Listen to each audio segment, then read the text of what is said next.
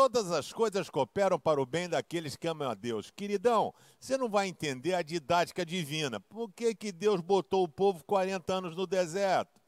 Por que, que Deus foi escolher um coroa de 75 anos, casado com uma mulher estéreo, para construir através dele a, a nação judaica, o seu povo, e através desse senhor vir Jesus Cristo, o seu descendente? Sabe, na maioria das vezes nós não conseguimos entender os porquês da, das coisas. E não entenda. Jesus fala em João 13, 7, o que faço hoje não entendes, um dia entenderás. O apóstolo Paulo sabia muito bem disso. Em Filipenses 1, 14, disse assim: E a maioria dos irmãos, vendo que estou na cadeia, preso, na cadeia, tem mais confiança no Senhor. Por quê?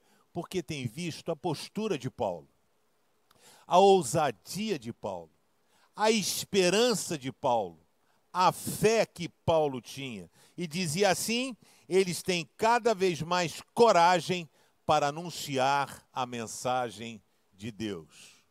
A didática divina colocou Paulo na cadeia, e em colocando Paulo na cadeia, animou o povo e deu coragem para que eles pudessem anunciar a palavra de Deus. Não questione a didática divina, confie nela e faça a sua parte.